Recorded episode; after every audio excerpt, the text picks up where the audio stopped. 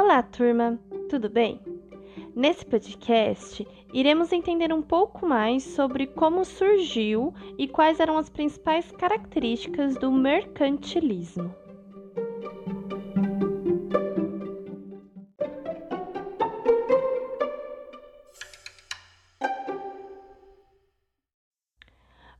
Entender um pouco mais sobre o mercantilismo, é, temos que voltar um pouquinho na história e entender como que funcionava os estados absolutistas, as monarquias absolutistas. Quando a gente usa essa palavra estados, a gente sempre está se referindo ao país. Então, como que era essa monarquia absolutista? Vocês lembram que era absolutismo, certo? Era o poder total na mão de uma única pessoa. É, essas monarquias elas eram constituídas por reis e rainhas, né? E elas tinham todo o poder na sua mão. Depois, como a gente viu na Inglaterra, esse poder absolutista em alguns países ele muda, como por exemplo na Inglaterra, que se torna uma monarquia parlamentarista, que não vai ter mais todo o poder na mão do rei. Você vai ter todo um parlamento você vai ter todo um parlamento atrás, né, desse rei que realmente vai ditar essas leis. Então, tudo que você querer vai passar por eles, né? Hoje em dia, uma monarquia parlamentarista, como exemplo a Inglaterra, ela funciona mais a própria rainha, a Elizabeth, ela funciona mais como uma questão de representatividade, de representar o país, e não propriamente como produtora de leis, enfim, o parlamento ele vai ser mais ativo nessa parte. Mas então vamos entender como que era a ação econômica das monarquias antes. É, então, se a gente começar a ver os grandes empreendimentos mercantis, por exemplo, a expansão marítima, é, essa questão toda de colonização, é, de procurar novos territórios, né? A montagem de um sistema colonial também nesses locais, né? A formação de poderosas marinhas mercantes, principalmente da Inglaterra, abertura de estradas, construções de portos, estabelecimento de condições para esse tráfico negreiro, que era o tráfico de escravos. Tudo isso eles foram feitos, eles foram realizados nas monarquias europeias. Tudo começou a acontecer lá. E assim a gente consegue entender que a ação econômica dessas monarquias foi muito importante para o fortalecimento delas elas funcionavam muito em relação à economia. Como a gente tinha uma monarquia absolutista, o poder todo era na mão do rei, era ele que era o responsável também pela economia do seu país. E tudo isso fez com que ele é, proporcionasse condições muito boas, muito favoráveis para o enriquecimento da burguesia.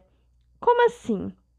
É, nesse período da, da monarquia, ela era muito presente na, na, na situação econômica e ela tinha um domínio muito grande dessa situação econômica. Então, assim, é, não era tanto liberal em relação às pessoas terem essa oportunidade de crescer economicamente. O Estado, o país, ele estava presente lá na economia sempre, entendeu? Ele tomava as rédeas. Então, era ele que indicava os caminhos. Você não tinha muita liberdade em relação a isso. Aí começa a surgir, e nesse momento, as pessoas. A gente vamos pensar na estrutura, né? Como que era a estrutura social nesse período? Então a gente teria lá os reis, é, que seriam os soberanos, a gente teria o clero, que eram as pessoas da igreja, né? A gente teria os nobres, que eram as pessoas que nasceram em berço de ouro, aquelas pessoas que já nasceram ricas, portadoras de terras, que eram muito próximas do rei. Então, se a gente pensar, por exemplo, numa corte real, na corte, na maioria das vezes, morava os reis e morava a nobreza junto com ele, no mesmo espaço. Então, essa nobreza, ela era até parasitária. Era uma nobreza que estava sempre lá, ó, do ladinho do rei, sempre procurando o quê? Benefício próprio. Então, era aquela, essa nobreza é aquela classe social que não pagava imposto, aquela classe social que vivia no luxo, vivia na riqueza, tudo pelo quê? O nome da sua família. Você só seria da nobreza se você nascesse nela ou se você casasse com uma pessoa que fosse da nobreza. Não tinha como você nascer pobre, não casar com ninguém que fosse da nobreza e se tornar e ir para essa classe social. Isso não existia. As classes sociais, elas costumavam ser desde a sua nascença e você ficava naquela. Depois a gente tinha a classe social mais baixa, que era dos camponeses, que eram as pessoas que realmente pagavam os impostos, as pessoas que trabalhavam, que traziam todo esse dinheiro, essa riqueza para o país e eram as pessoas que moviam esse país. É, depois de um tempo, a gente começa a ter o surgimento de uma classe social é, que chama burguesia. Eu já falei para vocês um pouco sobre a burguesia, mas vamos retomar esse conteúdo. O que seria a burguesia? A burguesia é uma classe social que ela vai ter dinheiro, então ela vai ser uma classe social superior aos camponeses, porém ela não vai é, nascer em berço de ouro, ela não vai nascer rica. Ela vai conseguir o seu dinheiro por meio do seu trabalho, principalmente do comércio. Então a gente vai começar a ter um período em que a comercialização de produtos vai ser muito feita, principalmente quando se trata de exportação. Faço o produto aqui para outro país comprar, exporto para outro local. Então, essa burguesia ela vai ascender, ela vai crescer na sociedade, é, tanto relacionada a dinheiro e também relacionada à classe social, por conta do seu trabalho. Então, aí sim a gente pode ter uma pessoa que nasceu um pouco mais pobre, ela vai trabalhar no comércio, principalmente no comércio, banco, e ela vai crescer, crescer e subir de nível, certo? Então, o que acontece? É, a, a monarquia ela fez um monte de ações que acabaram favorecendo ela. Então, assim, ela sempre, como ela gastava muito dinheiro, a monarquia ela tinha que se sustentar e sustentar os nobres, né? Então, era como era muita gente, ela gastava muito dinheiro, ela fez uma série de leis, imposições, ações. E assim o Estado ele tentava controlar essa atividade econômica e controlar esse comércio.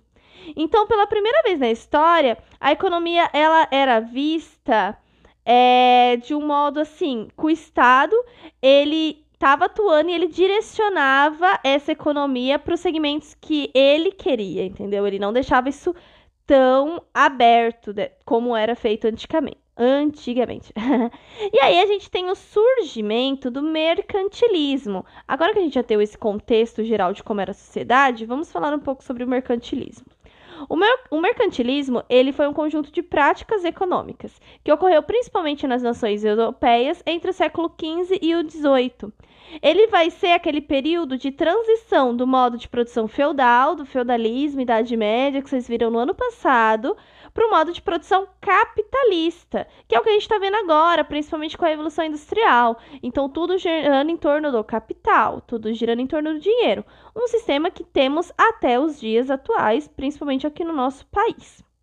É, e esse sistema também foi adotado quando teve as grandes manutenções, as grandes navegações, é, quando há, esses países eles vão investir muito na sua marinha para é, encontrarem novos locais, que aí sim eles iam encontrar, colonizar esses locais e povoar. Que foi o caso do sistema colonial que teve no continente americano, tanto no nosso país quanto também no que a gente vai estudar agora, que é os Estados Unidos. Então, o mercantilismo ele tinha algumas características. Como vocês viram, eles eram práticas econômicas. Então é muito difícil você enquadrar ele. Ele tinha algumas características que eram bem comuns. Vou falar três delas, que são as mais comuns, né, que existiram. Tinha o metalismo. Então é um período em que o, o que era mais importante no metalismo, que era dentro do mercantilismo, era o quê? Acumular metais preciosos. Se o seu país tivesse muito ouro e muita prata, automaticamente o seu país era rico. Então você tinha que acumular isso no seu país, ter como se fosse um banco gigantesco com esses metais preciosos. Você não poderia gastá-los tanto assim. E aonde que você ia conseguir tantos metais preciosos? Muitas vezes esses metais preciosos, eles não estavam lá disponíveis no próprio país. É aí que entra as navegações e entra a colonização. Eles vão utilizar as colônias muito para retirar esses materiais e levar. Isso vai acontecer muito na Espanha, nos países que a Espanha colonizou, que é a nossa América Latina aqui. Então ela vai usar essas colônias, esses novos locais, para realmente retirar tudo que ela puder, principalmente se tratando de ouro e prata. Então, retira desse local e leva para o país. Se o país vai ter um grande acúmulo de metais preciosos, vai ter muito ouro e prata guardado, consequentemente, ele será um país rico. A outra, outra característica do mercantilismo era a balança comercial favorável. Essa teoria, ela defendia que a soma dessas transições comerciais de um estado deveria ser positiva. O que seria isso? O país, vamos supor, vamos colocar lá a Inglaterra. A Inglaterra, ela teria que vender mais é, mercadorias para o exterior, exportar mais produtos do que importar do que comprar. Então ela tinha que fazer um grande número de mercadorias e ela tinha que vender bastante. Então o que acontecia? O comércio, o comércio do seu país tinha que ser muito diversificado, porque ela queria tentar se autossustentar. Ela queria fabricar praticamente todos os materiais que fosse utilizar no seu país. E a mais ainda. Esse a mais, ela venderia para os outros países. Só que ela tentaria o mínimo possível comprar dos outros países. Por isso que ela tentava fabricar tudo no seu próprio território. Então, por isso que é positivo. Você vai vender mais do que comprar. E também tinha outros pontos importantes, outras características importantes que é bom serem evidenciadas no mercantilismo como o incentivo à construção de embarcações, que foi a grande base para essa expansão comercial, essa expansão também de conquista de novos locais, é, imposição de impostos sobre as mercadorias estrangeiras. Então, tudo que vinha, tudo que é, você vendia, né, tudo que era exportado, você colocava uma taxa em cima disso para você ganhar uma margem de lucro a mais do que se você vendesse no seu próprio país. Todas essas características fizeram com que o país ele acabasse avançando e crescendo economicamente. E apesar disso tudo ocorrer é, lá Apesar disso tudo, é, desse mercantilismo ser responsável pelo enriquecimento europeu e por manter as monarquias absolutistas, isso aqui ocorreu ainda no absolutismo. Então, apesar disso conseguir manter o governo muito bem, a monarquia muito bem, ele também foi responsável pela ascensão da burguesia. Porque vocês estão percebendo que a gente está focando muito agora no comércio? Esse mercantilismo era muito focado no comércio. E que quem cresce com o comércio? A burguesia, essa classe social que ascendeu, certo? Então é ela que vai se beneficiar dos lucros que vão ser gerados com essa riqueza mercantil, porque é ela que vai ser a produtora desses, dessas mercadorias, né? E assim ela vai ficar mais rica, independente do que? Da monarquia em si, do Estado, porque ela vai ter um dinheiro próprio, ela não vai viver é, em função da monarquia como os nobres viviam, entendeu? Então a gente vai ter uma, uma questão muito contraditória do Estado absolutista, do absolutismo, da monarquia absolutista. As mesmas práticas que fizeram que essa monarquia absolutista se fortaleça, é, essa monarquia absolutista continue, também ajudaram na ascensão da camada social burguesa, que foi o que? O que lá no futuro acabou destruindo a monarquia.